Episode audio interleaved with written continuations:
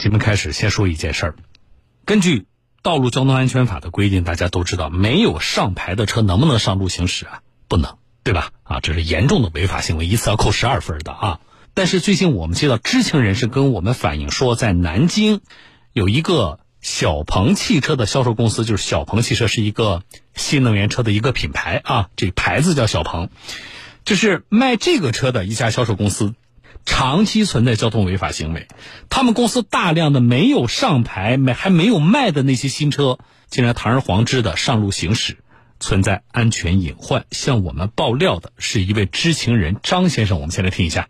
去年七月份，张先生入职了南京小鹏汽车销售有限公司，成了 4S 店一名新车交付专员。然而，工作了不到两个月，门店负责人又给他安排了一项新任务，负责新车移库工作。所谓移库，就是把厂家托运到 4S 店停车场的待售新车，开到汽车销售门店，等待车主来门店提车。就有个接驳车把我们现在送到车库，然后我们再开几台新车下来，来回往返返个两三趟，甚至三四趟左右。张先生说，小鹏汽车位于南京帕维尔路上的销售门店不大，停不了多少新车，于是公司就在1.5公里开外的南京江盛宝鼎停车场租了一块场地，用于停放大量待售新车。然而，由于这些新车并未领取临时牌照，所以每次移库都让张先生胆战心惊。这条路就是路比较窄。这是第一点，第二点，然后这边附近有个采砂场嘛，然后会有一些大货车出没，车流量也会大，人流量也会特别多，然后有移车的时候会有很大的风险的。好了，没上牌肯定不允许上路，还有没上牌肯定没有保险。那么如果出事儿了怎么办呢？知情人反映的情况是不是属实的？到底有多严重？我们的记者呢做了探访，来连线江苏广电总台城市频道记者吴传勇。传勇你好，小龙老师你好。啊，传勇，这个事儿呢？我们有没有向这家叫做小鹏汽车销售公司去核实一下，他们真的这么干了吗？嗯，是的，我们就是呃，在七月十五号就来到了这个小鹏汽车销售有限公司进行核实。嗯，他们有一个新车交付部的一个吕经理，他这样给我们解释的。嗯，他说这种情况呢，之前是有，他说这个但情况并不多。哦，但刚开始的时候呢，他公司在管理上确实存在一定疏忽，存在一定问题。就最近呢，他们就是已经用了那个平板车，嗯，来托运，比如说就像那个事故车的一个拖车的那个这个拖车一样，嗯，来，他现在已经开始用这个拖车来托运了，啊，就是说现在不这么干了，是这意思是吧？对，啊，但是他说这话是完全是为了应付前期采访的记者，应付你的，还是说确实他们已经现在没有这种情况的？咱们做了了解吗？嗯。然后他反映这个情况呢，这个知情人呢，他并不认可。张先生就跟我们讲，说是在这个之前啊，他多次向南京公司以及这个总公司反映违规移库的这些问题，但并没有引起公司的重视。嗯，哎，他呢之前呢，这个钉钉也反映了，因为这公司里面要走流程反映问题呢，通过钉钉哎有一些这个留留下痕迹嘛。然后呢，也向门店的负责人反映了，门店负责人说这个给他讲说你要不干的话，你可以选择走人。然后这个张先生呢，也给我们出示了他的一些记录，就是向总公司反映的一些记录。嗯，我们也看到了，确实他们那个里边的相关的负责人呢，也讲了，也表态了，说这事情会记录反馈，说这样的呃移库的话就是非常危险。嗯，哎，但是这个事情呢，但一直没有得到一个整改。但这个呃，如果这样长期移下去呢，以后的话呢，对于驾驶员来说，他可能存在很大的风险。嗯，一旦上路被交警查了以后呢，可能会面临这个被处罚。嗯，所以呢，这张先生他这个反应无果的情况下，最后他只有选择了离职。哦，那这个公司也是的，我宁愿让我手下的员工离职，我都不愿意改正这种啊明显存在违法的行为。啊，这个管理上也存在很多问题。那么现在呢，就是呃双方各执一词。你们在去找那个小鹏公司当面的求证之前，你们有没有做一个探访啊？就是到底他们还存不存在？就近期啊，存不存在这种违法的行为？嗯，是的。然后就在我们这个七月十五号啊，就是在和这个销售呃部的这个交付部的经理啊，那个吕经理。这个当面核实的前一天，也就是七月十四号的中午，嗯，我们就是在这条路上进行了蹲守。哦，大概在十二点四十五分的样子，我们就是在路上看到了四辆车，就是没没有悬挂任何的牌照的这个小鹏汽车，嗯。从那个停车场里面开了出来，嗯。然后在这个机动车道上行驶的速度也非常快，嗯。大概几分钟的时间就把这个车从停车场嗯、开到了这个小鹏汽车的这个 4S 店，嗯。然后中途呢，我们看了一下这个路上呢有这个未设置红绿灯以及设置红绿灯的路口各一个，嗯。还有一些弯道，在弯道上行驶的话，就是这个非常的危险。嗯嗯，那也就是说，那个之前答复你的那位吕经理撒谎了。嗯，后来呢，我们就是这四我们发现了这四辆车之外呢，我们后来又用航拍飞机进行了跟跟拍。嗯这四辆车的驾驶员下来以后，就是把这个车开到了 4S 店。嗯下来之后，又上了一辆接驳车，嗯就把三个人，其中有两个女的，一名男的驾驶员，嗯又再次带到了这个停车场，嗯就是这个小鹏汽车停车的那个停车场。嗯，然后三个驾驶员下来以后，分别开了三辆这个新车，哎呃，发，动之后呢，他们再次上路行驶。就是当天呢，一共有七辆车，就我们发现有七辆未悬挂任何牌照的这个小鹏汽车在路上行驶。而且关键，你的这个你的这个拍摄的这个过程，实际上也是确定了驾驶人，就到底是谁开的，对吧？是的，对了，我们在有航拍的同时，在地面上，我们也把它的前后，包括驾驶员的相貌、嗯面貌特征也能拍了下来，嗯，也都拍到了。好，哎，特别好。好，那么回来说，他是把车停在离他公司一点几公里外的这么一个停车场，对吧？嗯呃，那这个停车场很多停车场我是可以提供拖车服务的，或者那个板车服务啊，就是说我可以把车给你拉到你的那个你想呃这个卖车的那个门店嘛，对吧？这个停车场是没有吗？呃，不是的，因为这个我们这个另外呢也做了一些辅证，嗯。辅证就是除了我们拍摄到一些呃东西，包括投诉人这个反映的问题，嗯我们又来到了这个停车场，给这个门卫师傅进行核实。嗯这个门卫师傅呢，就给我们就很坦然的就给我们告诉了这样一个情况，说他们这个停车场呢非常大，停了多个品牌的这个车辆新车，嗯就是待交付的新车。嗯其他的一些品牌呢，人家都是正常的用拖车来这个托运的。你看但唯独小鹏汽车，嗯，他就是用他的驾驶员内部的员工，每天就这么铤而走险的，然后往外开车。嗯然后呢，这个小鹏呢这边租了大概一百二十个车位，嗯啊，就是每天大概有十辆左右的车往外开，嗯，嗯，这太不像话了！我觉得这给整个的这附近的这个交通，给经常走这一段路的我们其他的交通参与者带来了多大的风险，多大的安全隐患啊！呃，好，那这个情况通过调查，我觉得呃基本上我们已经能够有足够的证据证明这种违法行为的存在啊。这是南京公司，刚才其实报道里也谈到了，那个员工也向所谓总部反映过，对吧？你们有没有跟他上级的，就南京公司上一级的哪个这个品牌哪个部门问一下这个事情？这是你们这个品牌的通行做法吗？是的。我们今天那个也做了这个回访，嗯上午呢，我们再次来到了这个小鹏汽车销售门店。嗯呃，首先呢，给他这个售后经理，然后这个做了了解。啊售后经理呢，他表示他说我不方便接受采访。哎我我特别感谢这个传勇，他当天他是那个有个什么吕经理代表他们门店撒谎的吗？是的。你们后来没把就是你们拍的的这个证据给他看看吗？说你你。我我们告诉他了，啊。告诉他了以后呢，他后来又转头又跟我们讲，他说这个事情不是我负责，是另外一个人负责。哎呀，这个真是。是是啊您继续说对，然后在今天呢，我们呃再次来的这个汽车销售门店，嗯有一个售后经理，他讲他说这个呃不方便接受采访。啊然后呢，这个说是有问题的话，我们会解决。嗯然后呢，我们嗯随后呢也拨通了这个小鹏汽车总部的电话。嗯然后呢，就是他是有一个全国保障部的一个负责人，叫何佳琪的一个负责人。嗯他说这个情况，他说嗯我们是有严格规定的，不允许这样的在地面跑的，就是未上牌悬挂牌照的车辆这样的裸跑的，不允许的。哎，说这个情况呢，他说他不知情。嗯但是呢，我们这个员工呢反映的就是投诉的人啊，他有相关的截图，嗯就证实了就是给这个何经理反映的问题，但是他还面对我们那个呃这个电话采访，他说他不知情。哎，我们有一些从业者，就是我们生活当中确实有一些行业的从业者，让人觉得不太可信。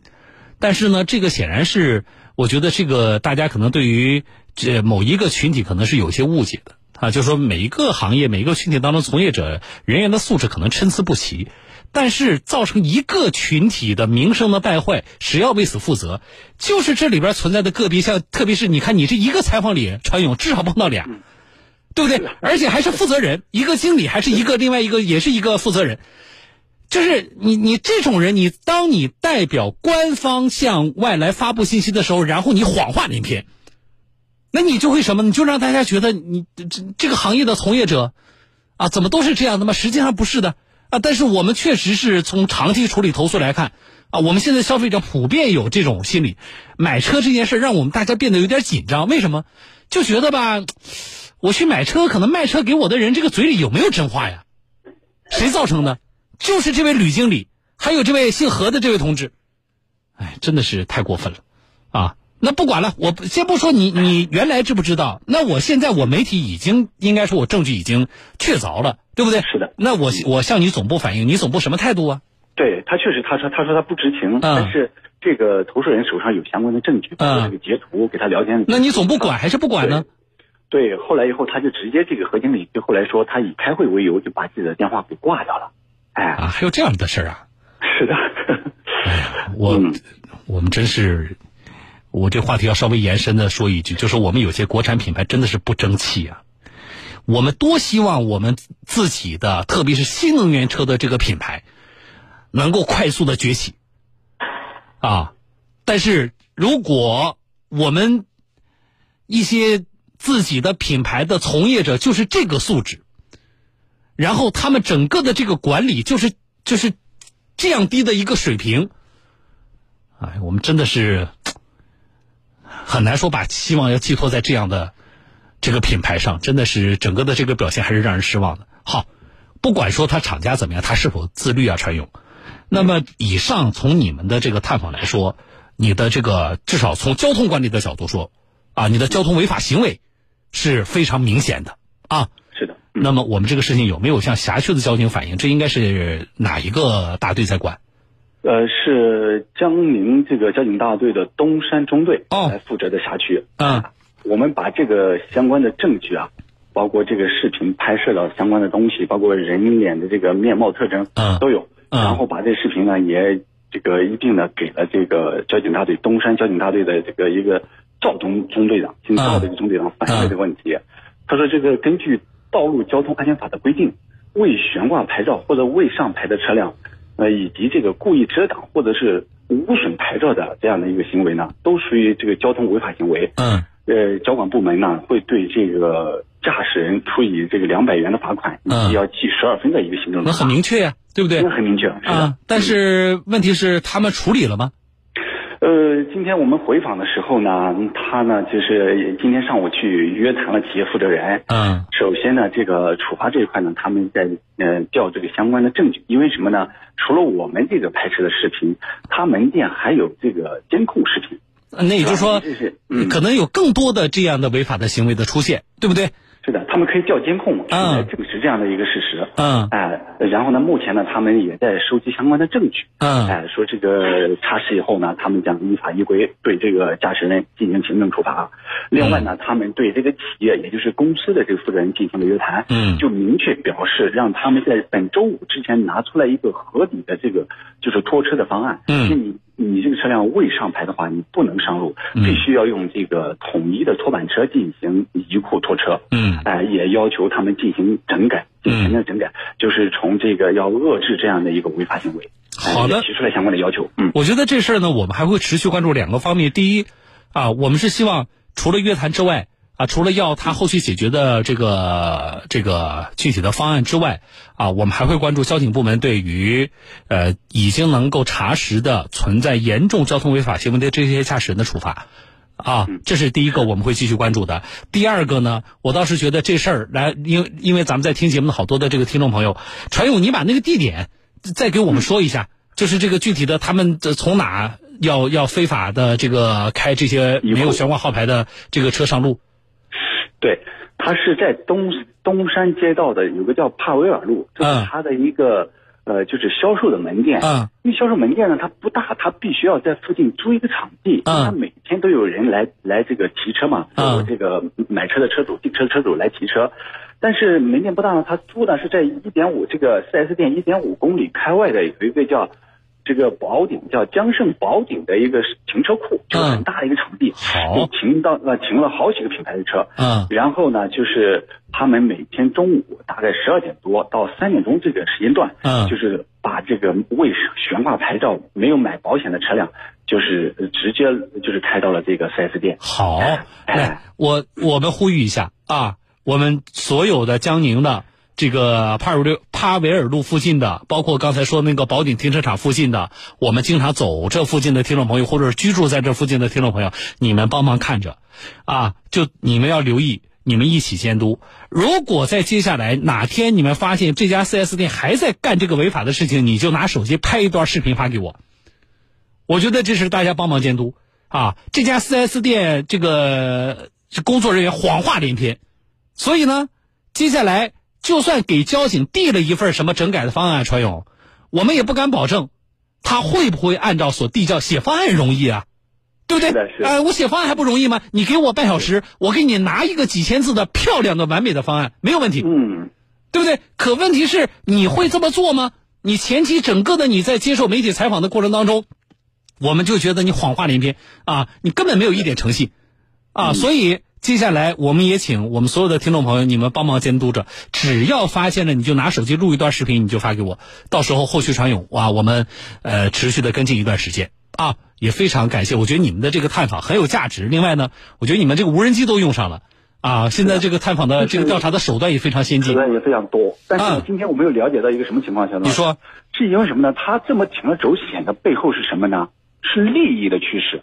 因为什么呢？他拖一辆车，他就要一百多块钱。我们就问了一个这个拖车的一个负责人，嗯，就是一百多块钱。如果一天十辆车左右的话，那可能就是一千块钱左右。那一个月下来就几万块钱，一万块的话可能就几十万。嗯，那你这个企业呢，已经可能是省下了这笔钱。嗯，但是这背后，你你感觉是一个讨巧的这样一个做法，背后是把这个安全的隐患，嗯，转嫁到了驾驶人员，对他的员工不负责任。一旦上路，可能面临这个行政处罚。第二个，一旦出了事故，对路人也不负责任。说得好，这个。你没有保险，你你的厂家是否要承担责任，或者是你把这个皮球踢给你的员工，嗯，那这可能会发生后边一系列这个纠纷。没错，哎啊，所以呢，这个事情我们坚决曝光，持续关注。谢谢传勇啊，我们再见。嗯，再见。嗯，来，这个事儿我说了啊，有没有在住在这附近或者是经常开车从这走的听众朋友啊？你发微信告诉我一下来。那这位听众朋友说，小东，嗯，我每天都要开车从从这里走，我帮你看着好。然后这位听众朋友告诉我，东哥。啊，他说我呢经常从这走，我妈家住附近，啊，我只要看到我就拍那个视频发给你。好的，谢谢大家。啊，这事儿是帮谁看着？你说是帮我们媒体看着吗？不是，我觉得大家是帮我们自己看着，我们大家是帮这个社会看着。为什么？一旦发生交通事故会怎么办？我们先不提说那个什么扣十二分的那个事儿，啊。那他的员工显然，我我倒是支持向我们爆料的，就是为这个事儿愤然离职的，那个姓张的那位员工，啊，我说我要给他点赞，为什么？我们专门有期节目，我我跟大家讲过职业道德，这这个啊，这事现在聊起来呢，让大家觉得有点空，啊，或者说，在有一些领域让大家觉得这事变得有点可笑，啊，现在谁讲职业道德就跟傻子一样，是不是？你看人家多精明，人家这么干一年省几十万，然后你在那讲职业道德，你不不跟傻子一样吗？这就是恰恰就是这个表现，就是这个感觉，这是最不正常的地方。如果在一个社会里边守法的人、诚信的人，反而是小众、是少数的，是让人感觉跟傻子一样，那这个社会就有问题呀。什么时候我们守法，我们守规则，我们讲诚信，变得不那么理直气壮了？为什么呢？因为在我们的身边，好像不守法、不讲规则、不诚信的人多。所以，当我们这个少数的啊，我们我们守法、守规则、讲诚信的人出来之后，我们就觉得好像我们有点心虚，不那么理直气壮，这正常吗？还有说假话啊，撒谎，成本极低呀。小鹏汽车至少我们这一个采访里，一个是江宁的那家啊，小鹏汽车销售公司的一位女经理，满嘴谎话。另外就是什么，我们记者也也是这怎么说，啪啪打脸啊！那位姓何的小鹏公司总部的叫何佳琪，啊，那位负责人，那说谎话基本上没有成本的。这要不是我们记者有经验，前期我们拿到了足够的证据，这事儿按照他们说啊，我们做的好的很呢。另外就是啊，那个几个开车的驾驶员冤不冤呢？啊，给公司干活可能还被扣十二分，我说一点都不冤。你既然有驾驶证，你就是正常考来的，不是买来的吧？你科目一怎么考的？道交法里怎么规定呢？没有挂号牌的车能不能上路？这基本常识你不知道。就是因为有比较正确的价值观的，有这种规则意识的这种员工太少，所以你看不守规则的啊，开开心心上班呢啊，守规则的只能选择离职。